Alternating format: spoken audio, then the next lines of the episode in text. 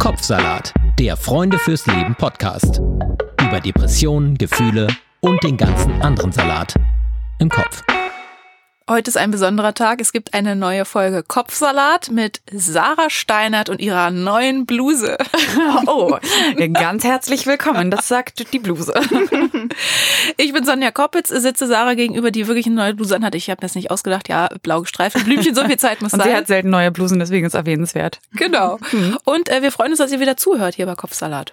Sarah, und du äh, ähm, wolltest du erklären, worum es geht, oder? Heute? Genau. Ich wollte einen Schwank aus meinem Leben erzählen. Ähm, ich spule mal jetzt so acht Jahre zurück. Da war ich 25, habe in äh, London studiert und als ich dann zurückgekommen bin nach Berlin, habe ich das erste Mal nach einem Psychotherapieplatz gesucht und zwar äh, auf Anregung einer Freundin hin, mit der ich in London unter anderem ein paar sehr, ähm, ja so, naja, doch, ich würde schon sagen brenzlige, schlimme Situationen erlebt habe, wo es mir von der einen Minute oder Sekunde auf die andere extrem schlecht ging und sich die Freundin von mir echt große Sorgen gemacht hat. Und ich wusste auch schon immer so, hm, naja, das war alles damals nicht so einfach in meiner Kindheit mit meiner Mutter und so, aber habe bis dato noch nicht das irgendwie aufgearbeitet, außer dass ich eben mit Freunden drüber gesprochen habe.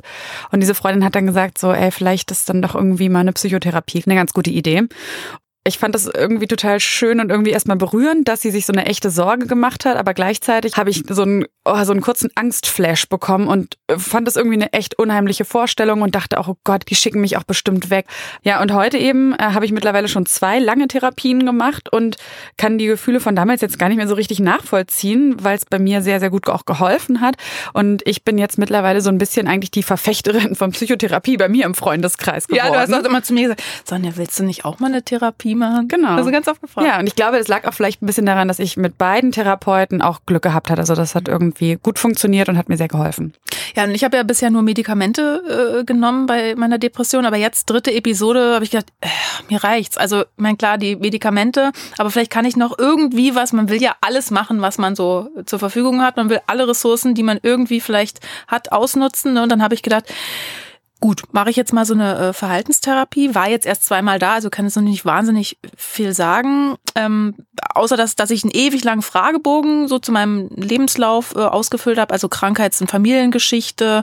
Ähm, und mein Therapeut, der gleichzeitig auch Arzt ist, der redet sehr, sehr gerne, kann ich auch sagen. Sehr, sehr viel selbst. 20 Minuten ungefähr. Äh, Und bleiben noch 30 für dich. bleiben noch 30 Minuten, dann ist so eine Sitzung auch schon wieder vorbei. Also ich, ich kann noch nicht sagen, wo es hingeht, aber ich fühle mich bei dem trotzdem ähm, gut aufgehoben, weil ich das Gefühl habe, der begegnet mir auf Augenhöhe und ich muss nicht so viel erklären, wie das für mich ist mit meiner Krankheit. Also ich, ich, ich rede drüber, wie das mit der Depression ist, aber bei ihm habe ich das Gefühl, der versteht es auch und, und guckt mich nicht komisch an oder so. Also ich hatte auch schon mal ein Erstgespräch bei einer Therapeutin, das war irgendwie merkwürdig. Da habe ich gedacht, ja, bin ich jetzt doch selber schuld und so oder mhm. ähm, habe ich ganz komisch gefühlt und irgendwie so wie so ein also ich möchte nicht in dieser Opferrolle so drin sein, ne? Und in dieser Schuldrolle und die, die Schuld gibt man sich ja oft schon alleine genug. Und wenn dann der Therapeut, die Therapeutin noch so komisch auf einen wirkt, also ich möchte da ja nichts unterstellen, dass sie das so mit Absicht macht, aber es kam bei mir so an. Und bei dem ist es eben nicht so. Und deswegen mal gucken, was passiert. Ja, es ist eben ganz wichtig, da auch ein gutes Match zu finden, wie Ja. man ja heutzutage sagt. Und ja, jetzt habt ihr es ja also wirklich schon gemerkt, es geht in dieser Folge eben um Psychotherapie. Wer hilft mir wann und wie wird mir da geholfen? Wir wollen mal so ein bisschen Licht ins Therapiedunkel bringen, denn Psychotherapeuten sind ja nicht das gleiche wie Physiotherapeuten. Ja, hört sich ähnlich an, ist aber was ganz anderes. Und wir sprechen heute darüber, was eine gute Psychotherapie ausmacht, wem welches Verfahren hilft, warum. Und außerdem geht es auch darum, was ihr bitte schön machen könnt, wenn ihr gar keinen Therapieplatz gerade bekommt. Helfen euch dann vielleicht Online-Therapien oder Apps, von denen es jetzt auch immer mehr gibt. Und über all das sprechen wir mit unserem heutigen Gast, mit Nana Sepiran. Es ist noch gar nicht lange her, da hat Nana Seperan als Jugendliche anderen Jugendlichen die Kunst näher gebracht. Heute ist sie ein kleines bisschen älter, fertig studierte Psychologin und angetreten, uns in die Kunst der Psychotherapie einzuführen. Damit kennt sie sich trotz ihrer jungen 26 Jahre schon bestens aus. Nicht nur steckt sie gerade mitten in ihrer Therapeutenausbildung am renommierten Ausbildungsinstitut für Kinder- und Jugendlichenpsychotherapie der Uniklinik Köln, sondern sie hat bereits als Kind auf dem Spielplatz lieber die anderen Kinder genauestens beobachtet, als mit ihnen gespielt. Und da sagt nochmal jemand, alle Therapeuten haben einen Knall. Herzlich willkommen, Freundin fürs Leben, Nana Sepiran. Ich wollte eigentlich auf Düsseldorf anspielen, aber das ist dann doch eigentlich die lustigere Anekdote. Also hallo und erstmal herzlich willkommen hier im Podcast Nana. Schön, dass du hallo. da bist. Hallo ihr beiden, danke für die Einladung. Also äh, würdest du jetzt sagen, es ist kein Zufall, dass du Psychologin geworden bist? Du hattest schon früh eine kleine Meise. Ja, ich habe schon früh geahnt, dass es in die Richtung gehen wird. Bei mir kam es irgendwie, ich habe eine Beratung nach dem Abi gemacht und die meinte ziemlich schnell, Psychologie wäre ja vielleicht was. Und dann habe ich gedacht, ja, das probiere ich jetzt mal und habe angefangen und habe es von Anfang an geliebt und äh, bereue es bis heute auch nicht, dass ich es gemacht habe. Das ist ja ähm, tatsächlich nicht so ein, also nicht immer ein Vorurteil, dass Psychotherapeuten auch oft das werden wollen, weil sie selbst äh, ihre eigenen mhm. Knackse bearbeiten mhm. wollen. Du könntest das jetzt offen zugeben, war das bei dir auch so? nee, tatsächlich nicht. Das stand nicht im Vordergrund, aber es ist natürlich so. Also wenn du schon mal Erfahrung hattest mit Psychotherapie, dann ist der Bezug dazu natürlich irgendwie auch schneller da und dann ähm, es gibt viele, die auch selber schon eine Psychotherapie gemacht haben, die es dann studieren. Ja. Müsst ihr ja auch in eurer Ausbildung, müsst ihr ja auch so eine Art Therapie machen, ne? Genau, wir machen die sogenannte Selbsterfahrung, ähm, die ich jetzt auch schon angefangen habe und da geht's einfach darum, dass du ähm, dein inneres Ich kennenlernst, um einfach zu wissen, was dich in der Therapie auch triggern kann. Mhm. Es gibt ja einfach Patienten, die vielleicht was erlebt haben, was du auch schon mal erlebt hast und wo du einfach merkst, in der, in der Psychoanalyse spricht man von Übertragung gegen Übertragung und das ist einfach ganz wichtig, dass man sich da dessen bewusst mhm. ist, um ein guter Therapeut sein zu können.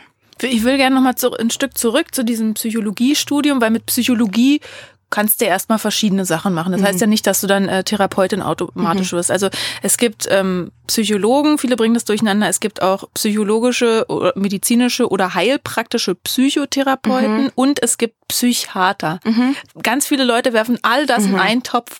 Kannst du uns mal ganz einfach die Unterschiede erklären? Ja, also ein Psychiater ist ein Arzt, also jemand, der Medizin studiert hat und der seinen Facharzt in Psychiatrie gemacht hat. Psychotherapeut ist ein Psychologe, der Psychologie studiert hat und danach die Ausbildung zum Psychotherapeuten gemacht hat mit der anschließenden Approbation. Psychotherapeut ist im Grunde genommen auch ein geschützter Begriff. Also es dürfen sich tatsächlich nur die so nennen, die, diese die diesen ne? Weg so mhm. genommen haben. Und dann ähm, die Psychotherapeuten nach Heilpraktikergesetz, das ist so eine etwas schwammige Geschichte, weil du da, also ich dürfte jetzt nach meinem Studium mit einem ärztlichen Attest und mit einem polizeilichen Führungszeugnis, hätte ich die Erlaubnis nach Heilpraktikergesetz. Mhm. Also ich könnte theoretisch auch schon anfangen zu therapieren. Und da sieht man es auch einfach schon, diese Ausbildung ist nicht standardisiert, mhm. so wie sie es bei uns Psychotherapeuten sind. Die mhm. unterscheiden sich extrem in ihren Ausbildungen und was sie bisher so gemacht haben. Ab wann brauche ich denn eine Therapie? Weil ich war jetzt zum Beispiel, ich habe jetzt die dritte depressive mhm. Episode und habe jetzt so, pff, gut, die Medikamente helfen mir zwar, mhm. aber ich möchte gern noch mehr tun. Oder, also was sind so Fälle, wo man sagt, mach doch eine Therapie? Für wen ist das was ab wann? Also generell ist eine Therapie für jeden, für jeden etwas, der irgendwie das Gefühl hat, er will an was arbeiten, er hat irgendwie ähm, er braucht Hilfe. Also mittlerweile gibt es ja die psychotherapeutische Sprechstunde und da wird eigentlich vom Psychotherapeuten geklärt, okay, ähm, ist das Problem, mit dem du jetzt gerade zu mir kommst, ein behandlungsbedürftiges Problem? Und wir als äh, Psychotherapeuten sind auch, wir müssen dem Patienten auch sagen, wenn eine Psychotherapie jetzt gerade nicht angemessen ist. Also im Kinder- und Jugendbereich kommen zum Beispiel ganz viele Eltern, die sich gerade trennen, wo das Kind niedergedrückt ist, traurig ist, viel weint. Da ist ist es dann ganz häufig so, dass wir sagen, das Kind braucht jetzt gerade keine Psychotherapie, sondern ihr braucht eine Beratung. Da mhm. muss eine Trennungsberatung stattfinden und die verweisen wir dann auf Beratungsstellen. Also es gibt natürlich auch die Diagnostik, also das, was du auch vorhin erzählt hast. Ne? Du schaust natürlich am Anfang auch erstmal, ist das eine behandlungsbedürftige Symptomatik. Mhm. Und, das, und was ist dann behandlungsbedürftig? Naja, behandlungsbedürftig ist, wenn du eine Diagnose stellen kannst am Ende. Wir haben ja das ICD-10, also unser, unser Diagnosehandbuch und ähm, du schaust dann am Ende, du, du musst ja, um bei der Krankenkasse, um das von der Krankenkasse bezahlen zu lassen, brauchst du eine, äh, brauchst du eine Diagnose. Ja. Und ähm, ja, wenn man jetzt nicht so direkt eine Depression zum Beispiel vergeben kann, ist es dann vielleicht mal eine Anpassungsstörung. Mhm. Aber ähm, habe ich übrigens auch. Habe ich auch. Ja. ich glaube, das hat jeder auch. Ne? Ja, genau. Also wer eine Depression hat, hat meist ja. auch eine Anpassungsstörung, weil man möchte natürlich keine Depression haben und möchte ja. sich ungern anpassen ja. an diese Erkrankung. Und deswegen zack, hat man auch gleich aufgeschrieben. Aber im Grunde genommen kann jeder eine Psychotherapie und ich finde es auch immer doof, wenn man sagt, Psychotherapie ist nur für die, die irgendwie äh, in Anführungsstrichen krank sind, weil am Ende ist auch Psychotherapie kann auch total gut gut präventiv wirken. Mhm. Und wenn du so das Gefühl hast, ich komme gerade überhaupt gar nicht klar, dann ist es einfach gut, mit einem, mit jemandem zu sprechen, der auch objektiv ist ja, der einfach auch Fachwissen hat. Mhm. Jetzt hast du ja gerade schon gesagt oder von den Eltern erzählt, die da vielleicht, äh, ja, kann man ja auch sagen, vielleicht ein bisschen übervorsichtig sind oder vielleicht schon zu schnell. Also diese Leute gibt es bestimmt nicht mhm. nur, wenn sie Eltern sind, die sehr schnell den Weg vielleicht zum Therapeuten mhm. finden und denken, oh, oh, ja, das, das sieht aber nicht gut aus, da muss man mhm. irgendwie vielleicht lieber mal ganz schnell schon mal hingucken. Mhm. Äh, das Gros sind aber wahrscheinlich eher noch Leute, die Ängste haben. Also kenne ich auch noch bei uns im Freundeskreis.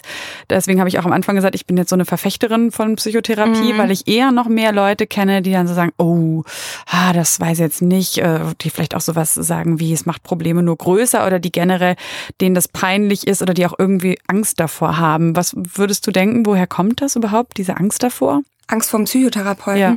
ja, so einen Stempel aufgedrückt zu bekommen. Ne? Also das ist einfach immer noch ein ja ein Stigma irgendwie, du hast, bekommst so einen Stempel aufgedrückt, die geht zum Psychotherapeuten, die hat irgendwie ein ähm, Problem. Und am Ende des Tages ist es so wie wenn du auch zum Arzt gehst. Und das versuchen wir auch immer wieder. Ein ganz schönes Beispiel ist, ich habe irgendwann mal mit einem Jungen gesprochen und dann ging es um psychische Störungen. Und der war total, das hat den total mitgenommen, dass, dass, dass er jetzt eine psychische Störung hat. Und dann habe ich ihm das so erklärt, du, das ist so wie mit einem Schnupfen, wenn du einen ganz dollen Schnupfen hast, dann gehst du auch zum Arzt und dann dann hilft dir der Arzt. Und mhm. genauso kommst du zu uns und wir helfen dir. Und ich glaube, das ist ganz wichtig. Ähm, deswegen ist es auch so toll, dass es euch gibt, einfach in den Köpfen was zu verändern, dass Psychotherapie total wichtig und auch total okay ist, wenn man zum Psychotherapeuten geht. Und ich glaube auch ein Stück weit Spaß machen kann, wenn man sich da also selbst von innen anguckt und was lernt und so mhm. Selbsterkenntnis hat und denkt, Donnerwetter, das mhm. wusste ich gar nicht, dass ich das und das so, ja. das ist, dass ich so ticke, ne? Mhm. Aber was ich mich natürlich frage, dass man geht ja mit der Hoffnung zum Psychotherapeuten oder zur Psychotherapeutin mit einer Depression, dass die besser wird oder mhm. vielleicht weggeht. Mhm. Wenn man jetzt so eine wiederkehrende Depression hat, wie ich zum Beispiel, oder letzte Folge hatten wir Katrin Wessling zu Gast, die Autorin, die hat schon die siebte, achte siebte. Mhm. Äh, Episode und so. Kann man mit Psychotherapie eine Depression heilen? Psychotherapie ist definitiv neben der medikamentösen Vergabe das Mittel zur Wahl es gibt natürlich Leute, wo auch immer wieder depressive Episoden wiederkommen, obwohl sie in der Psychotherapie sind. Aber es geht ja auch gerade in der Verhaltenstherapie auch darum, damit auch ein Stück weit leben zu können und dann auch zu wissen, so was mache ich denn jetzt, wenn wenn das jetzt wiederkommt und äh, also Rückfallprophylaxe, wie gehe ich damit um und wie merke ich das auch, ne, mhm. dass da sich wieder was anbahnt und wie kann ich früh genug dem entgegenwirken? Aber was ist denn dann das Ziel von so einer Psychotherapie bei einer Depression? Dass es dir besser geht, dass der Leidensdruck weggeht. Mhm. Das ist ja das zentrale Thema, der Leidensdruck, der so eine psychische Erkrankung auslöst. Und da helfen wir natürlich, dass, dass du einfach ein Leben leben kannst, ohne Leiden, ja. jetzt mal ganz platt ausgedrückt. Ja. Ich denke jetzt gerade an Lieben. Liebe, Liebe ohne, ohne Leiden. Leid. Ja. Aber dieses Leidensdruck, das finde ich ist wirklich genau das Ding. Also ich hatte das auch ähm, ganz oft in Gesprächen mit Freunden, die dann gesagt haben, ja gut, also ähm, äh, keine Ahnung, ich fand auch nicht alles schön in meiner Kindheit und ähm, ich könnte ja auch zum Therapeuten gehen. Da habe ich gesagt, ja, kannst du ja, ja. auch machen. Ja. Ähm, der Unterschied ist halt, glaube ich, nur einfach, ob du das Bedürfnis mhm. verspürst. So Leidensdruck. Ne? Ja, ob du einen Leidensdruck hast. Ja. Ähm, gibt es auch äh, eine nachgewiesene Wirksamkeit von Psychotherapie bei Depressionen? Ja, absolut. Ja? Also empirisch ist ähm, gerade die kognitive Verhaltenstherapie ist ja wissenschaftlich sehr gut untersucht und ähm, da gibt es ganz, ganz, ganz viele Studien, die das auch nachweisen mhm. konnten ohne jetzt zu sehr da in die Tiefe gehen zu wollen, aber weil wir auch schon gelernt haben, eine Depression ist eine multifaktorielle mhm. Erkrankung, da passiert auch was im Gehirn, mhm. das ist eine neurobiologische Grundlage. Mhm. Da frage ich mich dann immer, weil ich mich auch schon sehr viel damit beschäftigt habe, mhm. aber wie wirkt denn dann so eine Verhaltenstherapie? Was passiert denn dann im Gehirn bei mhm. mir? Wo ich doch weiß, also sind irgendwelche Neurotransmitter, irgendein Ungleichgewicht. Mhm. Wie kommst du denn da rein in mein Gehirn? Verhaltenstherapie setzt bei den Kognitionen an, mhm. also unsere Gedanken, unsere Gefühle, unsere Verhaltensweisen. Und ähm, wir, das geht ja schon sehr in die Materie, was ist, was ist Verhaltenstherapie? Am Ende wir lernen bestimmte Verhaltensweisen und die können funktional sein, die können dysfunktional sein. Mhm. Genauso auch Gedanken und genauso auch Gefühle. Und was wir in der Psychotherapie machen, ist, wir gucken, okay, was ist dysfunktional und wie können wir das ändern in etwas Funktionales? Mhm. Kannst du mal ein Beispiel nennen? Also bei Emotionen zum Beispiel. Wir haben ähm, Emotionsregulation. Wir wissen, wir, es gibt bestimmte Strategien, wie wir unsere Emotionen regulieren können. Also wenn wir... Wenn ich wütend bin, hau ich auf den Tisch. Genau. Also, wenn ich wütend bin, Oder kannst du auch zum Beispiel jemanden, genau, jemanden schlagen. Man würde jetzt sagen, irgendwie aggressives Verhalten, um das jetzt mal so ja, ich wollte ein krasses zu sagen. Aber auch eins aus deinem Leben. das ist eher eine maladaptive Strategie, also eine Strategie, die nicht ganz so funktional ist. Äh, eine gute Strategie wäre zum Beispiel, ähm, wenn du jetzt sauer auf jemanden bist, zum Beispiel zu sagen, ich bin sauer auf dich. Mhm. Und ich finde doof, dass du das und das gemacht hast und nicht direkt draufzuschlagen. Mhm. Gute Idee. So. Also mal kurz durchatmen und so, aber ich würde zum Beispiel eher sagen, dass ähm, ich bin so ein Typ, ich würde dann eben nicht sagen, ich bin ja. sauer auf dich, ich würde auch nicht auf den Tisch hauen, mhm. sondern ich würde sagen, ja, ich verstehe jetzt ja auch deine Seite. Mhm. Ist das dann auch schon wieder dysfunktional? Weil in einer Beziehung ist es schon eigentlich funktional, wenn man sagt, oh, ich bin so harmoniebedürftig. Man streitet sich ja dann auch nie. Ja, also das, man, man kann das auch nicht immer so per se sagen, dass es nur dysfunktionale und nur funktionale Strategien gibt.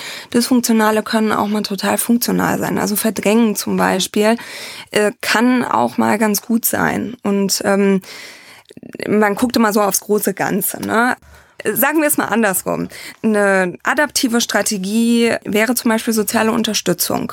Eine maladaptive Strategie wäre sich komplett zurückziehen mhm. und mit seinen Emotionen und Gedanken sich irgendwie eingrübeln und damit niemandem drüber sprechen und denken, man man kommt damit schon alleine zurecht. Mhm. So, jetzt pass auf, jetzt komme ich, weil ähm, ich glaube nicht, dass ich schwer zu therapieren bin, aber mhm. ich bin ja schlau mhm. und weiß natürlich, dass das in der Depression ist. Es ist sozialer Rückzug. Ich möchte am liebsten den ganzen Tag im Bett liegen, mich mit Büchern zudecken und nicht mal vor die Tür gehen. Ich wasche mir nur einmal eine Woche die Haare. Mhm. So, ich weiß aber, der gesunde Teil in mir, der noch funktioniert, der weiß aber, das ist nicht schlau. Mhm. Du musst rausgehen, aber ich spüre es nicht. Also ich habe gar kein Verlangen danach und schleppe mich dann irgendwo hin und sage, okay, ich muss das machen, aber ich fühle das nicht. Weißt mhm. du, diese, dieses Kognitive im Kopf, was ich da mhm. weiß, mhm. zusammenzubringen mit meinem Gefühl, ja. dass das auch wieder übereinkommt. Was macht man da in der Therapie für?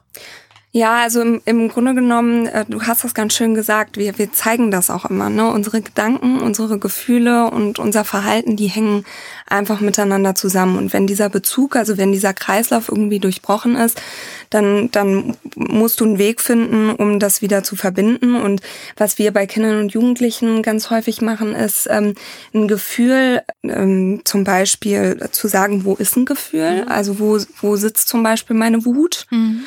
Äh, wie kann sich die Wut anfühlen? Welche Farbe hat die Wut? Ihr habt auch schon mal äh, in der ja. Folge, wo ihr mit dem Kinder- und Jugendlichen äh, Psychotherapeuten gesprochen habt, der hat das auch ganz mhm. schön gesagt. Also das zu verbildlichen. Ja. Ich finde diesen kindlichen Ansatz eigentlich total schön. Mhm. Ähm, das macht's greifbar. Total, ne? wenn man symbolisch sagt, zu machen. Das Gefühl hat, die Farbe ist, weiß ich, rot und ja aggressiv oder ja, so. Ne? Ja, genau. Und dann zu dem Gefühl einen Gedanken aufzuschreiben. Was, was denkt denn so ein rotes Wutmonster? Was könnte der denn zum Beispiel so für einen Gedanken machen? Und was macht er denn zum Beispiel auch? Der haut volle Kanne einmal drauf. Mhm. Und dann fängst du von vorne an und sagst, okay, also was kann der auch anderes denken? Mhm. Was kann ja. der, ne? Aber bei Sonja wäre es ja zum Beispiel jetzt nicht so ein Wutmonster, ja, sondern genau. bei Sonja wäre es ja so ein Lethargiemonster ja. vielleicht. ja, so ein genau. dicker, fetter, so ein, so ein, so ein, so ein wie so ein ähm, verfetteter Wassertropfen. So ein Schweinehund auch ein bisschen. Mhm. Genau, der ist so richtig behäbig, dem hängen so die Wangen runter, mhm. die Augen sind irgendwie so wie so ein halb vorgezogener, halb zugezogener Vorhang. Ja, und irgendwie der hat wirklich so gar keine Lust. Mhm. Und die Gefühle dazu, weiß ich nicht, sind dann wahrscheinlich ja auch, das ist ja dann auch gekoppelt mit so Gefühlen von, boah, boah, toll, ähm, jetzt mache ich es aber auch noch schlimmer. Mhm. Und wie würde man das auflösen? Ja, also ich meine, jetzt mache ich es nur noch schlimmer, ist ja ein Gedanke, es ist kein Gefühl. Ne? Also wenn, wenn du ein Gefühl beschreiben würdest, wie, wie fühlt sich denn dieses, dieses tropfende etwas an in deinem Körper? Spürst du es überall? Spürst du es nur an, an, an einer bestimmten, an einer bestimmten Stelle? Na, ich spüre das körperlich vor allen Dingen so im Rücken. Also ich habe dann mhm. noch Rückenschmerzen. Mhm. Ich sag auch mal mir, ich habe dann so einen Stein auch im Nacken, mhm. wo ich richtig merke, das ist so ein Knoten, mhm. weil natürlich, man zieht so die Schultern und man verkrümmt sich. Ne, das kann ich mir dann irgendwie so körperlich auch erklären, aber das ist wirklich wie so ein Gefühl. Oder wenn dann Panikattacken dazukommen, ist es natürlich mehr auf der Brust. Das mhm. dann, es ist, ich glaube, es ist vor allem Schwere, die man dann spürt. Also mhm. einen schweren Rucksack mhm. oder was einen so hinten festhält und immer so gegenhält. Und du willst doch aber nach vorne und das geht nicht. Ja, am Ende des Tages ist es ja die Verkopplung mit, ähm, also in solchen Momenten, wo du dieses Gefühl hast, wenn du, wenn du das mal in der Therapie mit einem Gedanken verbunden hast, ne? Also diese Schwere, die du im Rücken fühlst, die du in der Brust fühlst, mit welchem Gedanken ist die verbunden? Ähm, und diese Verkopplung von, von Gedanken und Gefühlen, die kannst du dir ja immer, wenn du das Gefühl hast, auch bewusst machen. Mhm. Und somit wird dir ja auch ein Zugang zu deinem Körper gegeben, den, den, den man ja auch häufig verliert in so einer, in so einer depressiven Phase. Ne? Also diese emotionale Abflachung und dieses sich leer fühlen oder ne, welche Gefühle man in solchen Momenten auch hat, die, die muss man sich ja erstmal wieder bewusst machen. Und das hilft meistens schon, ähm, einfach zu wissen, das ist ein Symptom meiner Depression. Am Ende willst du zu diesem Kreislauf zurückkommen, der ja irgendwie in gewisser Weise unterbrochen ist. Und ähm, um das jetzt ganz plastisch Ja, ich will das Denken und Fühlen halt übereinstimmen. Genau, ja. Äh, es gibt ja auch noch andere Arten von Psychotherapie. Ich habe eben zuerst eine Verhaltenstherapie gemacht, jetzt mache ich eine tiefenpsychologisch mhm. fundierte. Mhm. Es gibt auch noch die Analyse, mhm. also die auf Freud jetzt zurückgeht. Mhm. Mm, was sind da so ein bisschen die Unterschiede? Also wie kann ich mich da in diesem Dschungel zurechtfinden? Weil ein paar habe ich auch noch vergessen. Systemische, gibt es noch psychodynamische. Ähm, gerade wenn es mir schlecht geht und ich dann denke, okay, ich brauche jetzt mal schnell Hilfe mhm. und dann sehe ich auch noch diese ganzen Begriffe, unter denen ich mir nichts vorstellen kann. Was würdest du da empfehlen? Man muss sich natürlich damit auseinandersetzen. Es gibt vier Richtlinienverfahren. Diese vier Richtlinienverfahren, die sind von den ähm, Kassen anerkannt, die werden von den Kassen bezahlt bezahlt. Das sind die, die du gerade genannt hast. Ach, ich dachte, es wären nur zwei. Ich dachte immer Verhaltenstherapie und äh, was ist das andere? Das tiefenpsychologisch, tiefenpsychologisch genau. Fundiert, ne? VT, Verhaltenstherapie, äh, Verhaltenstherapie, TP, tiefenpsychologisch fundierte Therapie. Mhm. Dann gibt es die Psychoanalyse und äh, die systemische Therapie, mhm. die jetzt auch seit neuestem, seit letztem Jahr, ist, glaube ich, mhm. als Richtlinienverfahren anerkannt ist. Und dann gibt es diese ganzen anderen Verfahren, Gestalttherapie, Schematherapie, ja. die halt nicht von den Kassen bezahlt okay. werden. Das sind übrigens häufig ähm, dann die äh, Psychotherapeuten nach Heilpraktikergesetz, die das zum Beispiel mhm. machen. So, und ähm, an wen wende ich mich jetzt, wenn ich Hilfe brauche? Ist es egal, würdest du sagen, auch für den ersten, wenn es mir gerade wirklich schlecht geht, wen von den Vieren? Ähm, es kommt so ein bisschen drauf an, woran du arbeiten möchtest, was für einen Schwerpunkt du legen möchtest. Also wir können auch gleich noch mal ein bisschen spezifischer darauf eingehen, weil die unterscheiden sich natürlich. Mhm. Im Grunde genommen ist es aber meiner Meinung nach eine eine individuelle Frage, woran man gerade arbeiten möchte und ja. wo man auch das Gefühl hat, damit identifiziert man sich eher.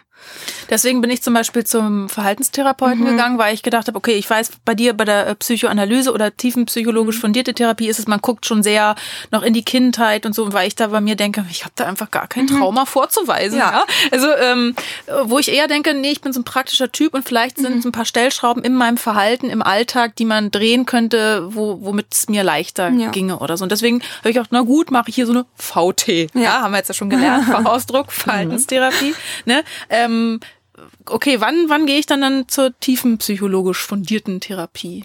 Also die tiefenpsychologisch fundierte Therapie ist, ähm, stammt ja aus der Psychoanalyse, ist aber insofern anders, als dass du erstmal das Therapiesetting. Also in der Psychoanalyse hast du, so wie wir, wir es kennen, rote Couch, der Patient liegt. Muss die auch rot sein? Äh, ja, ist genau. Es auch muss immer noch so, ja? Ja, also tatsächlich. Ja. Ähm, das Therapiesetting ist wirklich so, der Patient liegt frei in den Raum. Aber nicht nackt.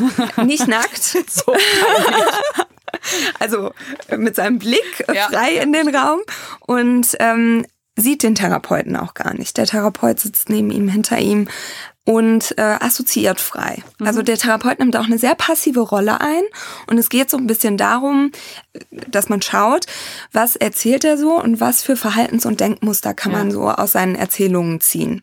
Und ähm, man arbeitet in der Psychoanalyse sehr an der Persönlichkeitsstruktur. Deswegen würde man auch eigentlich sagen, äh, die Psychoanalytiker, die das jetzt hören, ja, ja, ja. aber ich bin verhalten. Aber man pusht da schon ein bisschen rum. nee, also es ist äh, am Ende ähm, ist das so für Persönlichkeitsstörungen, starke, stark chronifizierte Erkrankungen, ähm, würde man jetzt sagen, eine Psychoanalyse ist. Und man muss sich natürlich bewusst machen, ne? es ist kein reger Austausch zwischen Patient und Therapeut. Aber was bringt dann dann die Heilung oder die Besserung? Also wenn ich jetzt frei assoziierend darüber rede, ja, heute bin ich mit der S-Bahn hierher gefahren, habe ein Buch gelesen, habe mich vielleicht dabei na, das, würde ich ja, das würdest du ja wahrscheinlich so nicht erzählen. Du würdest wahrscheinlich nee, nee. schon eher so Aber deine wenn jetzt, Probleme wälzen. Klar, und, äh, ne? dann wälze ich meine Probleme und da ist jemand, der hört mir zu, da kann ich es auch meiner Zimmerpflanze erzählen. Ja, ich meine, der Therapeut, der hat ja auch ein bisschen Eigenleistung, also der stellt dann ja schon auch diese, ähm, diese Ideen auf, mhm. was für Muster sich hinter deinen Erzählungen verbergen. Aber die Psychoanalyse, die wird einfach auch naja, so, so viel nicht mehr praktiziert. Ja, die, also die klassische äh, Psychoanalyse, so nach Freud, das hat sich ja alles sowieso überholt. Ne? Total, ne? ja. ja. Das sowieso, aber das ist dann, geht dann eher in Richtung tiefenpsychologisch fundierte ja. mhm. äh, Therapie. Also ähm, ich habe ja eben zuerst diese Verhaltenstherapie gemacht und da würde ich auch sagen, das war für mich vom Gefühl her auch noch mehr, es liegt natürlich auch immer ein bisschen an der jeweiligen Therapeutin oder dem Therapeuten, aber das war noch mehr so ein, ja nicht so ein steifes Setting. Das war, ich konnte so erzählen, da gab es dann auch mal irgendwie so eine normale, so eine normale Frage wie, jetzt war gerade Weihnachten, wie war denn das und mhm. wie geht's Ihnen? Und äh, da hat die Therapeutin, würde ich sagen, schon mir häufig ähm, schon so sehr direkt Bezug genommen, ist eingegangen auf das, was ich gesagt habe, hat mir auch so gesagt, ja, und jetzt sehen Sie das so, aber Sie könnten es ja auch so und so sehen. Und ähm, da würde ich, da, da war ich dann, glaube ich, auch fast zwei Jahre und irgendwann hatte ich so das Gefühl, ah, jetzt wüsste ich schon genau, was sie sagen würde. Mhm. Und ähm, naja, und dann ist bei mir ist mein Vater gestorben mhm. und äh, waren eben ein paar Jahre dazwischen und da bin ich sofort auch wieder, habe ich gedacht, oh, das, ich habe sofort äh, versucht, einen Therapeuten zu finden, bin dann erstmal wieder zu ihr gegangen und hatte dann irgendwann das Gefühl, jetzt trete ich so ein bisschen mit ihr auf der Stelle. Und ja, irgendwie die Sachen, manche Gefühle fühle ich trotzdem nach, auch wenn ich weiß, dass ich das vielleicht auch anders fühlen sollte, aber ich krieg's emotional, kann ich nicht anders auflösen. Und dann habe ich mir einen Tiefenpsychologen geholt und der äh, hat mir am Anfang den Satz gesagt, das ist hier Hilfe zur Selbsthilfe. Mhm. Und das hat mich gerührt, das weiß ich noch, da kamen mir sofort Tränen in die Augen, mhm. weil ich irgendwie so dachte, oh ja, ich glaube, das ist das, was ich lernen muss, mir selbst mehr zu helfen. Mhm. Weil ich hatte dann diese Therapeutin fast wie so ein bisschen auch so überhöht und dachte, na, die weiß sowieso, wie es besser wäre und mhm. ja, und so würde die das sagen. Aber mhm. ich alleine krieg's nicht hin das finde ich in dieser tiefenpsychologisch fundierten Therapie schon echt so krass anders, weil erstmal ist das Setting so viel steifer. Es, es geht auch in Richtung, ein bisschen in diese Analyse-Richtung, mhm. dass ich auch mehr frei einfach erzähle, was mhm. mich, äh, ne, was, was ich geträumt habe mhm. oder was mich eben gerade so beschäftigt. Und dass der Psychologe oft auch gar nicht so richtig dann sagt, ja, das ist aber weil, mhm. sondern oft nur nochmal wie sich vielleicht so einen Punkt rauspickt mhm. und äh, den dann nochmal kurz wiedergibt und mich dann auch meine eigenen Schlüsse und meine eigenen Interpretationen Meditation mhm. machen lässt. Und ich habe zum Beispiel eben gemerkt, so, ah, jetzt für mich in diesem Zeitpunkt in meinem Leben war das viel, viel sinnvoller, mhm. weil ich jetzt so ein Gefühl von Eigenmächtigung und ähm, ja auch irgendwie mehr Selbstvertrauen, glaube ich, entwickelt habe, weil mhm. ich diese ganzen Sachen selbst finden musste und mir das nicht jemand so vorgegeben hat, wie das ja auch manchmal beim Coaching oder sowas vielleicht so mhm. sein kann, dass dir jemand genau sagt, so müsstest du es machen und du am Ende noch frustrierter bist, weil du es aber nicht hinkriegst. Okay, ich glaube, das war, ähm, ist dann vielleicht auch so ein bisschen ein Negativbeispiel, weil eigentlich so sollte es ja auch in der Verhaltenstherapie mhm. nicht sein. Also auch in der Verhaltenstherapie erarbeitet man mit dem Patienten zusammen. Also ich meine, wenn ich dir jetzt sage, ähm, ja, mach das und das, dann ist das ja total an deinen ja. Bedürfnissen vorbei. Das ist vielleicht das, was ich machen würde, aber äh, das hilft dir ja. Nicht. Na, sie hat schon das auch mit mir zusammen ja. erarbeitet, aber es gab eben trotzdem so schon mehr äh, so klare Ratschläge von mhm. ihrer Seite. Also sie hat schneller Positionen bezogen. Mhm. Und das finde ich schon eine krasse Herausforderung, wenn du da in so einem Raum bist und da bezieht mhm. dein Gegenüber, was du für einen Experten ja hältst oder mhm. der es ja mhm. auch ist, erstmal gar nicht Position, sondern du mhm. musst immer selber. Und das ist irgendwie, das dauert viel länger, mhm. so, ne? aber es ist irgendwie dann nachhaltiger, wenn du mhm. dann selbst wirklich ganz alleine auf irgendwie so, so, so Handlungsempfehlungen für dich kommst. Ich. Ja, also was natürlich super ist, dass du da jetzt jemanden gefunden hast, mit, wo du auch das Gefühl hast, du bist da du bist da an der richtigen Stelle. Am Ende des Tages ist in der tiefen psychologisch fundierten Therapie ist es so, dass ähm, da auch der Problembezug viel mehr da ist als in der Psychoanalyse. Also du, mhm. weil in der Psychoanalyse ist es ja so diese freie Assoziation. Ah ja. In der tiefen mhm. psychologisch fundierten Therapie hast du das Problem, mit dem du jetzt gerade zum Psychotherapeuten kommst. Und das wird bearbeitet, aber mit Bezug immer wieder auf die Vergangenheit und auf genau. das, was du erlebt hast und so ein bisschen auch das Unbewusste bewusst mhm. machen. Deine Äußerungen werden in gewisser Art und Weise auch interpretiert.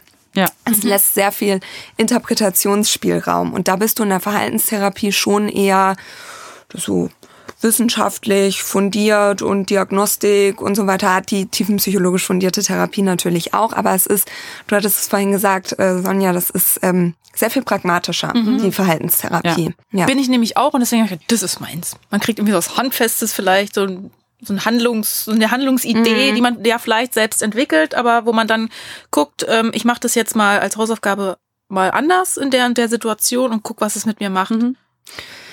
Und ich glaube, am Ende des Tages eine Sache darf man nicht vergessen. Es ist auch immer, ähm, hängt natürlich auch vom Therapeuten ab. Mhm. Und ähm, du, wenn du eine gute Beziehung zu deinem Therapeuten hast und wenn du irgendwie das Gefühl hast, wir begegnen uns auf einer Augenhöhe und das ist hier ein Raum, wo ich an mir arbeiten kann und ähm, wo mir mein Gegenüber die, die äh, Hilfe zur Selbsthilfe gibt, ja. dann ist das natürlich auch eine super Voraussetzung für eine gute Therapie, weil äh, die therapeutische Beziehung super wichtiger Wirkfaktor, ja. der dann ja häufig in Online-Programmen fehlt. So ein bisschen wir, fehlt. Zu den Online-Programmen kommen ja. wir noch. Ja, und wir kommen auch noch auf dieses genaue Verhältnis und auch auf die Risiken ja. von dieser ähm, so wichtigen Beziehung zwischen Therapeut und Patient. Wir würden gerne noch mal so einen Schritt zurückgehen, ähm, wenn ich jetzt auf der Suche noch mal bin. Mhm. Und jetzt weiß ich zum Beispiel, wie Sonja, oh, ich bin eher so ein bisschen pragmatisch und ja, Kindheit, pff, da muss ich jetzt gar nicht so weit zurückgehen. Nein, ich möchte jetzt eher so konkrete Lösungen vielleicht gemeinsam mit mhm. jemandem entwickeln. Ich möchte gerne Verhaltenstherapie machen. Mhm. So, dann gibt es ja noch verschieden, gibt es ja verschiedenste Wege, Wege, wie ich da jemanden finden kann. Mhm. Also Sonja und ich haben jeweils beide über die Kassenärztliche Vereinigung mhm. gesucht.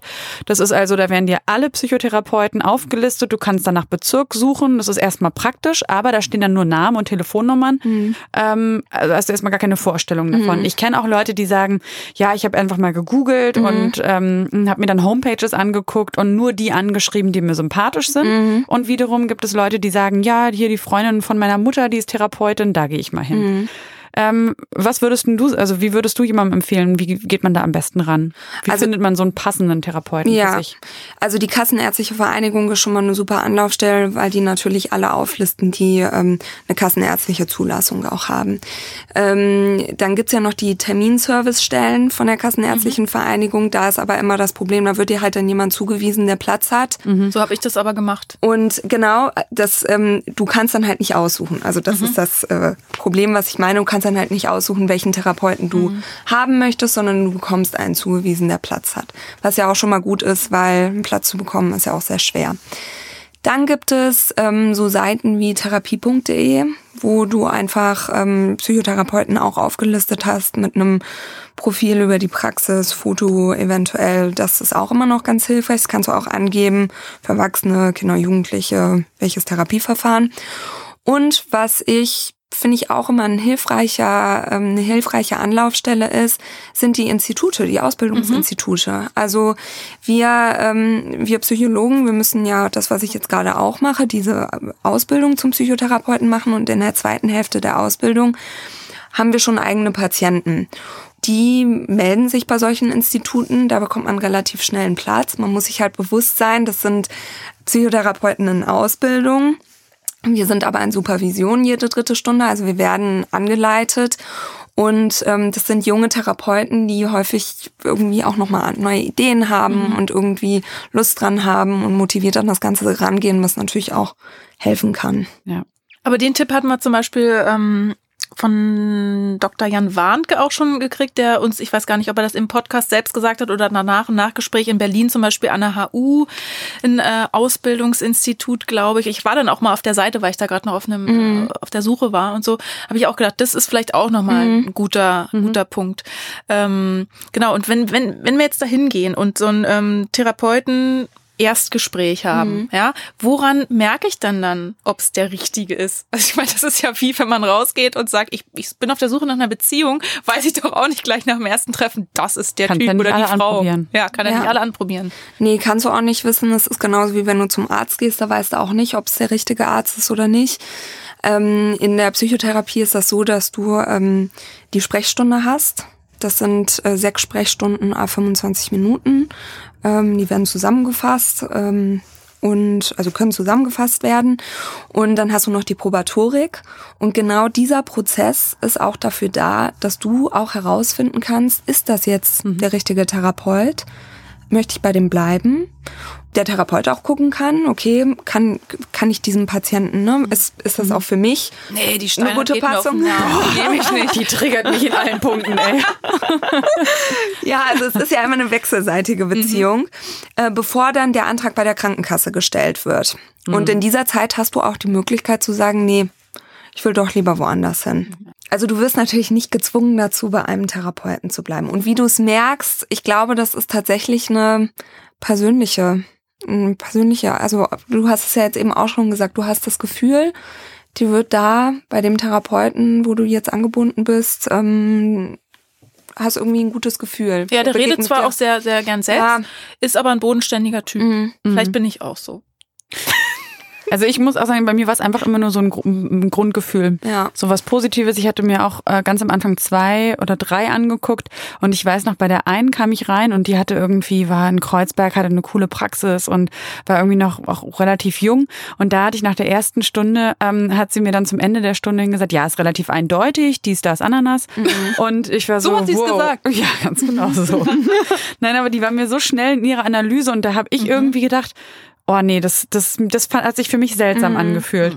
Und äh, witzigerweise glaube ich, dass die, die, zu der ich dann gegangen bin, hatte für mich so ein bisschen was Mütterliches. Mhm. Die war mhm. auch äh, gleicher, ich glaube, so ähnlicher Jahrgang wie meine Mutter. Mhm. Und ich habe mich da irgendwie einfach, muss ich sagen, wohlgefühlt mhm. und hatte aber auch schon gleich in der ersten Stunde das Gefühl, ich fühle mich hier verstanden und es fühlt sich gut an. Perfektes und, Beispiel, ja. Und wie stehst du zu so Empfehlungen ähm, von, ja, das ist jetzt hier irgendwie eine Freundin von meiner Mutter? Findest du von sowas ist eher per se abzuraten, weil das zu nah ist oder kann man das schon machen?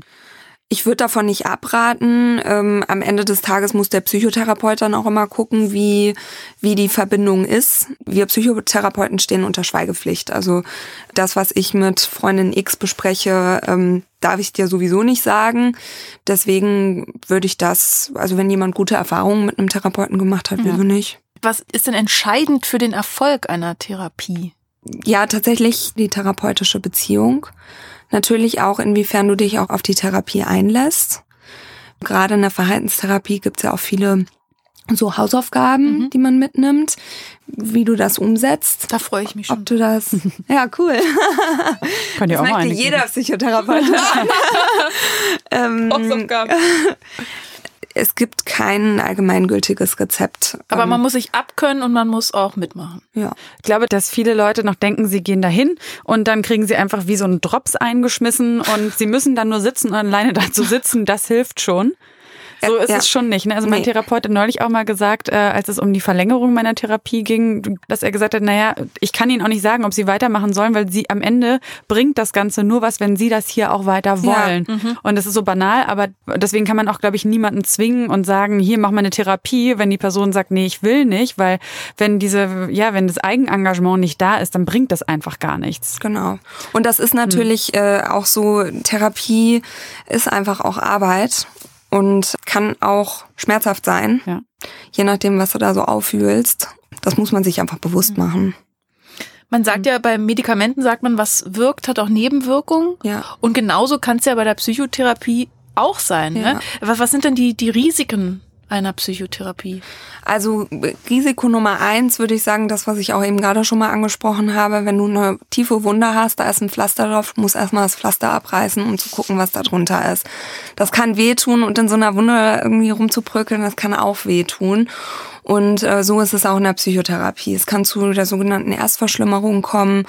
Es ist auch so, dass du natürlich, dadurch, dass du ja auch ähm, viel an deinen eigenen Verhaltensweisen arbeitest, ähm, dass das auch Auswirkungen auf dein soziales Netzwerk hat. Also du kannst dich vielleicht besser abgrenzen, du sagst vielleicht eher mal nein, vielleicht baust du andere Beziehungsmuster auf andere Kommunikationsmuster.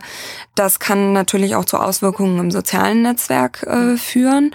Und das hast du auch eben gerade schon ganz schön gesagt, äh, Sarah, dass du sehr abhängig wirst von deinem Therapeuten, mhm. dass du denkst, du kannst dein Leben nicht mehr meistern ohne deinen Therapeuten. Ja. Und das muss natürlich auch ähm, dann in der Therapie aufgegriffen werden. Es heißt ja auch oft, wenn ich durch so eine Therapie mich mehr mit meinen Problemen beschäftige, dass die dann auch größer werden können.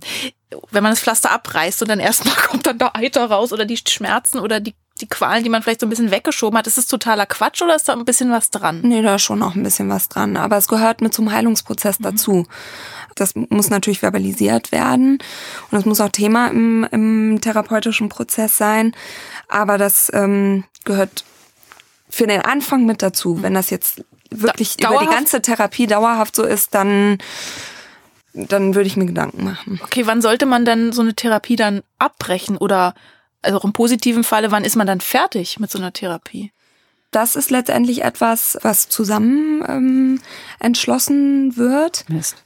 Äh, nein, nein, nein. Also am Ende. Weil du es alleine beschlossen Ja, ja, ich hatte jetzt nämlich gerade genau deswegen eins, habe ich ein bisschen auf den Deckel bekommen von meinem Therapeuten, weil ich nämlich äh, entschieden habe, ich möchte jetzt nicht, wir hatten uns eigentlich für die Verlängerung entschieden ja. und dann habe ich gesagt, ähm, aufgrund von Umständen, die sich geändert haben und nicht jetzt, weil ich das ständig mache, sondern weil wirklich eine massive Veränderung, ein Umzug steht irgendwie mhm. an, kam und ich gemerkt habe, ich muss das unbedingt machen, auch wenn die Therapie darunter leidet. Und mein Therapeut war richtig sauer Mhm. Ähm, und das hat uns jetzt echt ein paar Stunden beschäftigt. Natürlich mhm. dann auch die Frage, warum ist der jetzt sauer? Mhm. Und ich auch ist dachte, das Übertragung und Gegenübertragung? Ja, habe ich mich gefragt. Oder ist das legitim, weil du jetzt ja gerade, du hast sofort gesagt, nein, so ein Ende der Therapie, das muss man schon gemeinsam besprechen. Das ist auch ein langer Prozess. Ne? Also wenn du jetzt als Therapeut das Gefühl hast, so mein Patient ist jetzt gesund. Du machst am Ende noch, lässt du den zum Beispiel auch nochmal Fragebögen ähm, ausfüllen. Mhm. Zumindest machen wir das an den Ausbildungsinstituten so.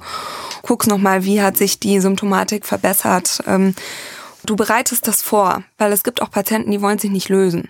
Und du kannst nicht einen genau, Patienten. Kann ich mir auch vorstellen. Ja, ja, du kannst nicht einen Patienten einfach nur weiter da behalten, weil er sich nicht löst. Also es wäre sehr äh, selfish, wenn ich jetzt mhm. einfach nur sagen würde, auch ich bekomme ja Geld mhm. und ich mag dich auch gerne. Ja. Deswegen bleibst du jetzt mal hier. Das Wohl des Patienten steht immer im Vordergrund. Mhm. Und deswegen, wenn ich jetzt als Therapeut sage, so, können wir jetzt ausschleichen lassen, dann wird es auch, wird es auch verbalisiert in, in der Therapie.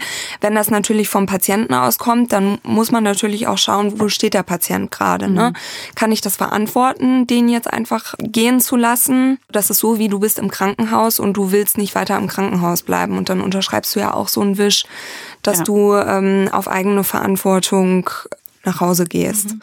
Und so ähnlich wäre es dann auch. Mhm. Ist natürlich immer die Frage, ob du so eine gute Selbsteinschätzung hast, dass du es kannst. Es gibt auch Patienten, die, die haben da einfach nicht so ein Gefühl für. Mhm.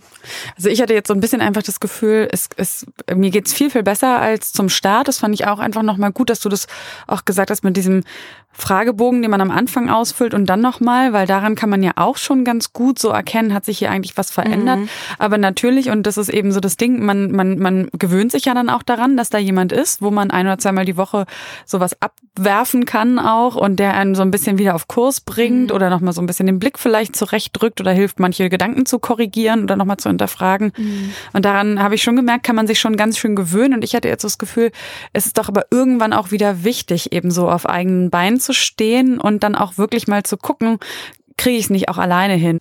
Da würde ich jetzt auch mal nochmal anschließen, weil wir haben schon angesprochen, wie schwierig das ist, manchmal einen Therapieplatz zu kriegen. Und laut Bundestherapeutenkammer liegt die durchschnittliche Wartezeit auf einen Ersttermin beim Psychotherapeuten bei knapp sechs Wochen. Ähm, bis zum Beginn einer Richtlinientherapie vergehen insgesamt knapp 20 Wochen, heißt es da. Und das ist ja eigentlich noch wenig, kann man sagen. Mhm. Warum ist das so, Nana?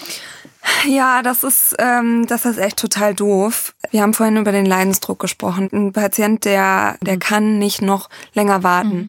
Es ist so, weil es einfach, also es gibt nur eine gewisse Anzahl von Kassensitzen. Nur wer einen Kassensitz hat, kann gesetzlich Krankenversicherte ja. behandeln. Es gibt ja auch noch die Privat. privaten, mhm. äh, wo man auch behandelt werden kann, auch wenn man nicht privat versichert ist. Dann muss man halt über diesen Weg der Kostenerstattung gehen. Die Krankenversicherungen haben eine Versorgungspflicht. Und wenn Aha. das nicht bei einem kassenärztlich zugelassenen Therapeuten ist, dann hat man das Recht, da muss man so ein paar Sachen beachten, mhm. bei einem privaten äh, Therapeuten unterzukommen. Wo dann auch durch nach diesem Antrag dann die Kasse das übernehmen die muss. Kosten äh, dann, übernommen werden. Ja. Da passt nämlich sehr gut dann äh, die Hörerpost, die wir bekommen haben von Isabel dazu. Und sie schreibt, mein Problem ist, die Therapeuten, die mich am meisten ansprechen und die schnell Plätze frei haben, sind immer Therapeuten, die kostenpflichtig sind. Und das macht mich echt wütend, da Therapieangebote und schnelle und vor allem gute Hilfe exklusiv wird. Exklusiv für die obere Mittelschicht bis Oberschicht und das entmutigt total. Ich kenne viele, die deswegen total frustriert sind, weil man automatisch ausgeschlossen ist. Warum finde ich bei einer Suche von zum Beispiel zehn Therapeuten, die mich ansprechen, nur zwei, die dann auch noch eine Kassenzulassung haben? Und bei denen wiederum heißt es dann, sorry, wir sind voll. Mhm. Könnte Isabel also einen privat ähm, abrechnenden Psychotherapeuten finden und das bei ihrer Krankenkasse einreichen und die müssten das dann übernehmen? Genau, also es ist so, ähm, Isabel müsste bei drei bis fünf niedergelassenen Psychotherapeuten nach einem Therapieplatz anfragen. Wenn sie innerhalb von einer gewissen Zeit keine Rückmeldung bekommt, das sollte sie sich auch alles notieren, dann gilt das sozusagen als, also wenn sie keine mhm. Rückmeldung bekommt oder die Rückmeldung bekommt, wir haben keinen Platz, dann hat sie das als Nachweis, okay, drei bis fünf Niedergelassene haben keinen, keinen Platz. Ähm, dann braucht man, glaube ich, noch einen Konsiliarbericht, den Nachweis vom Arzt, dass die Beschwerden keine somatische, also körperliche Ursache haben. Und ähm, was man dann auch noch machen kann, ist über die Terminservicestelle, also wenn die Terminservicestelle einem zum Beispiel auch nicht innerhalb von vier Wochen einen Therapieplatz anbieten kann. Die, da ruft man an bei der 116, 117. Okay. Bundesweit. Probiert das aus, ich habe so gemacht. Ja. Mhm. Wenn die, wenn das auch nicht innerhalb von einer Frist geschieht, dann äh, kann man das auch noch als Nachweis mit reinnehmen und dann schickt man das an seine Krankenkasse und sagt so, dann kannst du zum Beispiel auch noch zu einem ähm, zu einer Sprechstunde gehen. Der füllt dir im PTV 11 aus. Das ist so ein Nachkundenachweis, dass du das eine Psychotherapie brauchst. Könntest du theoretisch auch noch mit reinpacken. Mhm. Und dann, ähm, wenn du nicht innerhalb von was war das Zwei jetzt? Wochen ist es fürs psychotherapeutische Erstgespräch, glaube ja. ich. Und Richtlinientherapie mindestens, da brauchst du dann schon, kriegst du vier Wochen oder so. Ja. Dann müssen sie dir aber auch einen Platz. Genau. Aber wenn du keine Antwort bekommst so. innerhalb von mhm. vier Wochen, mhm. dann gilt es mhm. als, also dann gilt es als genehmigt und dann kannst du dich damit an. Aber merkt ihr was, wie lange wir jetzt da schon drüber ja. sprechen? Ja. Und stell dir vor, du bist akut in einer depressiven Episode, also wie es bei mir jetzt vor zwei Monaten wieder losging. Ich hätte das nie und nimmer hingekriegt. Mhm. Und ich hätte auch gar nicht, dann höre ich diesen Podcast und Nana erzählt mir das und erklärt mir mhm. das, aber ich denke so, was, ich kann aber nicht, ich kann auch nirgends anrufen, ich kann auch keine Zettel irgendwie vom Arzt holen. Ne? Das ist so schlimm. Es ist super aufwendig, das machen das auch viele mhm. nicht. Es wissen viele nicht, dass es das gibt gibt. Und es ist, also ich habe ganz lange Leute beraten, in, äh, was Kostenerstattung angeht. Und ganz häufig sind die, haben wir denen angeboten, sie können auch vorbeikommen, wir können das auch zusammen machen, wir können die mhm. Dokumente durchgehen. Wir haben denen Dokumente zur Verfügung gestellt. Das hat dann schon geholfen, mhm. aber es ist häufig daran äh, gescheitert, diese Dokumente erstmal einzuholen, das alles auszufüllen. Ja. Ähm, es gibt ja noch eine andere Alternative, das haben wir auch schon angesprochen. Es gibt ja einen wirklich wachsenden Markt an Online-Hilfsangeboten, eben auch für Depressionen und andere psychische Erkrankungen. Und ähm, bevor wir jetzt über so begleitete Online-Therapie-Angebote sprechen, lass uns mal kurz über die Gesundheits-Apps reden. Mhm. Ähm, Sonja zum Beispiel, du hast, ähm, du hast jetzt vor kurzem, glaube ich, mit Moodpath angefangen. Genau, auf deinen Tippen, also diese App Moodpath, äh, da kannst du so eingeben, morgens, mittags, abends, fragt ihr dich, wie, wie fühlst du dich ein? Eigentlich, du beantwortest so ein paar Fragen zur Stimmung und zum seelischen Befinden. Und laut meines Psychiaters ist meine aktuelle Depression äh, eine schwere Episode, weil alle Symptome. Moodpath sagte dann nach 14 Tagen Fragen beantworten, deutliche Belastung ohne Hinweis auf depressive Episode. Mhm. Nochmal 14 Tage später, also ich nehme auch Medikamente und mir geht's schon besser natürlich, sonst würde ich jetzt auch nicht hier sitzen, aber nochmal 14 Tage später war es dann bei dieser App wieder eine mittelschwere Depression. Was hältst du denn von so Selbstmonitoring, nenne ich das jetzt mal, also Selbstüberwachung per App, die einem dann vielleicht einen Tipp gibt? Per se finde ich das nicht schlecht. Was ich an diesen ganzen Online-Programmen gut finde, ist, dass sie halt super flexibel einsetzbar sind. Ist anonym. Ähm, du kannst ja so deine Stimmung mal tracken. Also ich muss für meine Selbsterfahrungsgruppe auch gerade ein Stimmungstagebuch machen und ich ja. merke selber, ich vergesse das dauernd. Ich, äh, du kannst natürlich irgendwie das auch nicht für gestern machen, weil ja. es total verzerrt. Also du denkst dann irgendwie heute, gestern ging es mir super schlecht, aber war gar nicht so. Was ich äh, da so ein bisschen fragwürdig finde, man muss sich immer genau anschauen, was, was steht da im Hintergrund. Also äh, als Psychologe fragt mhm. man sich, mit welchen Studien wird das belegt. Das ersetzt keine Psychotherapie mhm. und es ersetzt auch keine Diagnose. Mhm. Es kann helfen, um damit zum Psychotherapeuten zu gehen und zu sagen, schau mal, ich habe hier so ein Stimmungstagebuch mhm. gemacht und so sieht das bei mir aus. Also es gibt ja unzählige, es gibt nicht nur Moodpath, es gibt unzählige gesundheitsfördernde Apps zu auch zu Achtsamkeit und Meditation, also wo es nicht nur um deine Stimmung geht, sondern einfach auch um achtsam den Alltag irgendwie zu bestreiten, zum Beispiel Calm, dann gibt's Headspace oder auch Seven Mind, ist glaube ich auch bekannt. Und ich habe vor kurzem mich mit Alex getroffen, die ist Content Managerin, Managerin von Seven Mind äh, und die hat mir erklärt, wobei Meditation helfen soll vor allem sich selber besser wahrzunehmen in Alltagssituationen. Also nicht nur auf dem Meditationskissen, wenn man mal eine ruhige Minute für sich hat, aber dass man im Endeffekt auch diesen Sprung schafft, dann im Hier und Jetzt in Begegnungen mit anderen und auch am Arbeitsplatz einfach ein bisschen mehr Gewahrsein dafür zu bekommen, ähm, wie geht's mir eigentlich und sich um seine mentale Gesundheit zu kümmern. Das ist natürlich das Problem, wenn man gerade in der Depression drin steckt, dann hat man ja gar nicht diese Konzentrationsfähigkeit oder man kann gar nicht diese Kraft aufbringen, sich wirklich darauf dann zu fokussieren. Meinst du, man kann damit vorbeugen? Also wenn man regelmäßig äh, meditiert, dass man ja vielleicht nicht so schnell Gefahr läuft, in eine Depression zu verfallen?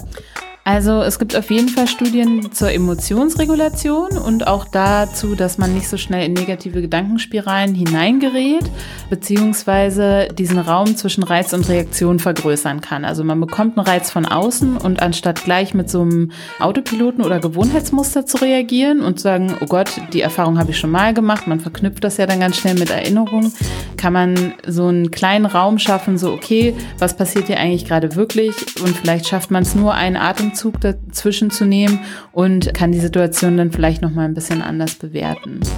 Aber macht, macht dich das nicht irre? Also wenn du dich quasi selbst beim Denken beobachtest und dann wieder denkst, oh, ich, ich, ich beobachte mich ja gerade beim Denken. Also weißt du, das ist ja irgendwie so, so eine Schleife, die man in der Depression ja teilweise auch hat. Tatsächlich ähm, finde ich, ist so die größte Herausforderung für mich auch gerade, diesen spontanen Moment nicht zu verlieren. Also seine spontane Reaktion auch zuzulassen und dann nicht sich dreimal zu hinterfragen, sondern trotzdem immer noch da zu sein und einfach das, was auch gerade in einem drin ist, als Impuls dann auch einfach mal rauszugeben, ohne sich dreimal dann natürlich zu hinterfragen. Ja, das stimmt schon.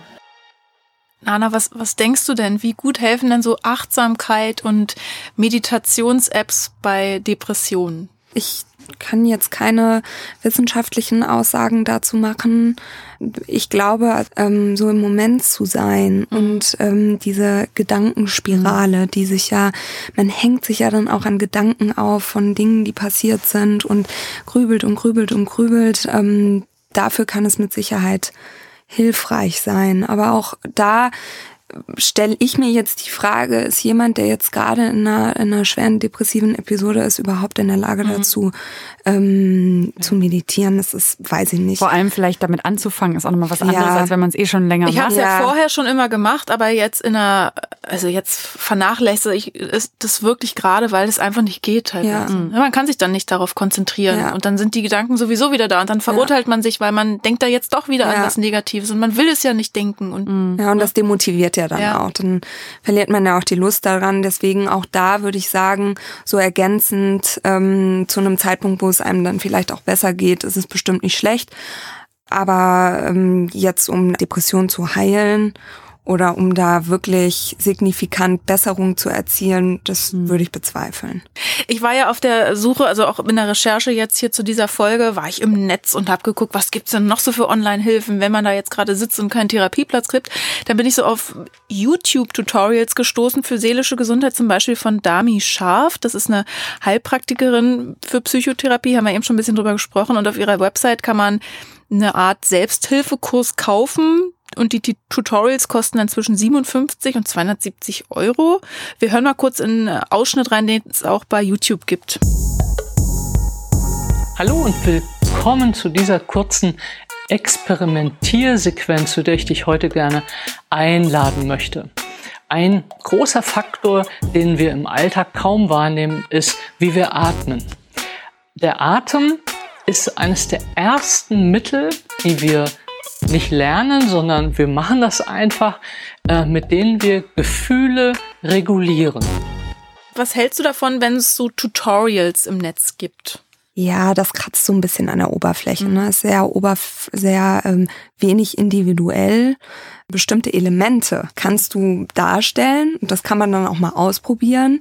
Atmen hat auch tatsächlich einen, einen großen Einfluss. Also ich habe mhm. totale Flugangst gehabt und ich habe irgendwann angefangen, mich ganz bewusst auf meine Atmung mhm. zu konzentrieren, weil ich einfach gemerkt habe, ich habe total flach, manchmal ich habe ja. vergessen zu atmen, also habe die mhm. Luft angehalten und das hilft auch. Aber ich war jetzt auch nicht ich hatte jetzt auch keine psychische Erkrankung in dem Sinne. Ähm, da hat es hat so eine kleine Schraube schon mhm, geholfen, mhm. ja. Aber ohne spezifische Anleitung finde ich es auch immer so ein bisschen so ein bisschen schwierig es ist ja nicht angeleitet, mhm. aber sowas gibt es ja auch. So mhm. internetbasierte Psychotherapie, ja. Schwieriges Wort. Ja.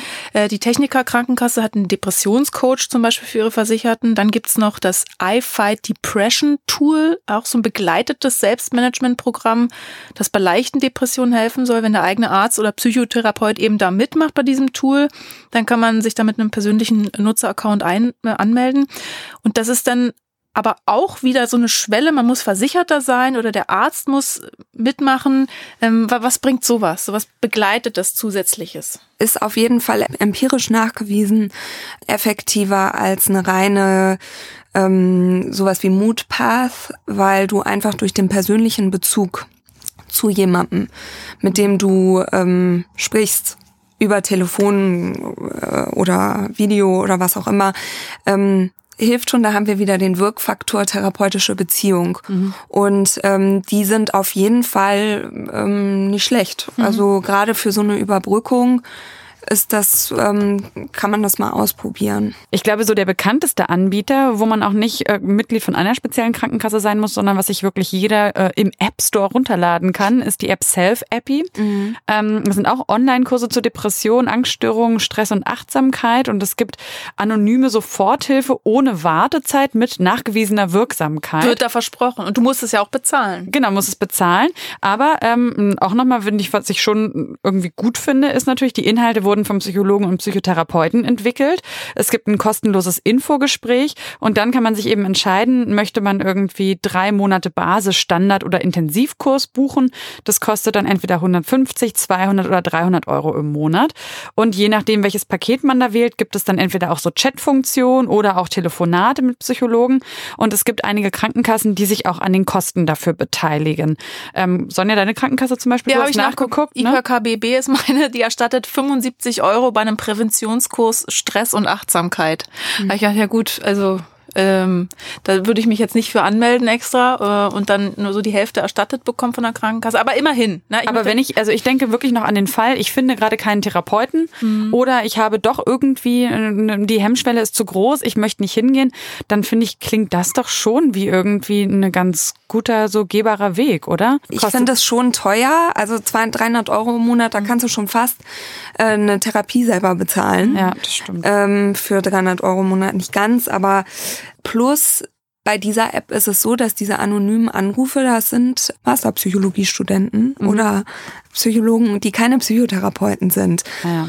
Also im Studium hast du noch nicht, du lernst natürlich theoretisch ganz viel, aber du hast einfach noch nicht so viel praktische mhm. Erfahrung. Mhm. Es gibt ähm, Gruppentherapien, die man zum Beispiel zur Überbrückung machen kann. Äh, findet man auch über die Kassenärztliche Vereinigung und ähm, das sind dann zum Beispiel Gruppentherapien zur Verhaltensaktivierung, mhm. wo du dann, die du zur Überbrückung machen kannst, die durchaus auch ja sehr effektiv sind und auch helfen können. Ein, ein letztes Online-Therapie-Angebot, was ich noch gefunden habe, war, also das mir ein Ticken persönlicher auch erscheint, ist MindDoc.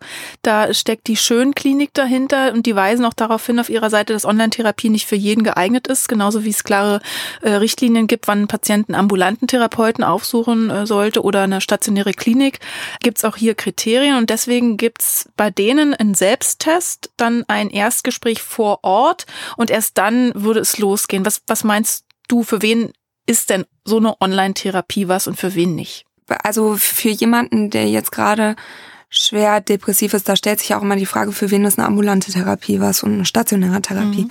Ähm, für jemanden, der jetzt gerade in einer schweren depressiven Episode ist, ähm, würde ich eher bezweifeln, dass man dann eine Online-Therapie macht. Und mhm. deswegen finde ich solche Programme auch gut, weil da ist jemand, der guckt dich vorher nochmal an und der kann das einschätzen. Mhm. Ich, auch nochmal hier, Online-Programme sind kein Ersatz für Psychotherapie und kein Ersatz für eine gute Diagnosestellung. Aber zur Überbrückung eine Maßnahme, die man ja. gehen kann. Es gibt aber eben auch noch andere, gerade Gruppentherapie zum Beispiel, mhm. wenn man sich da traut und keine Scham hat.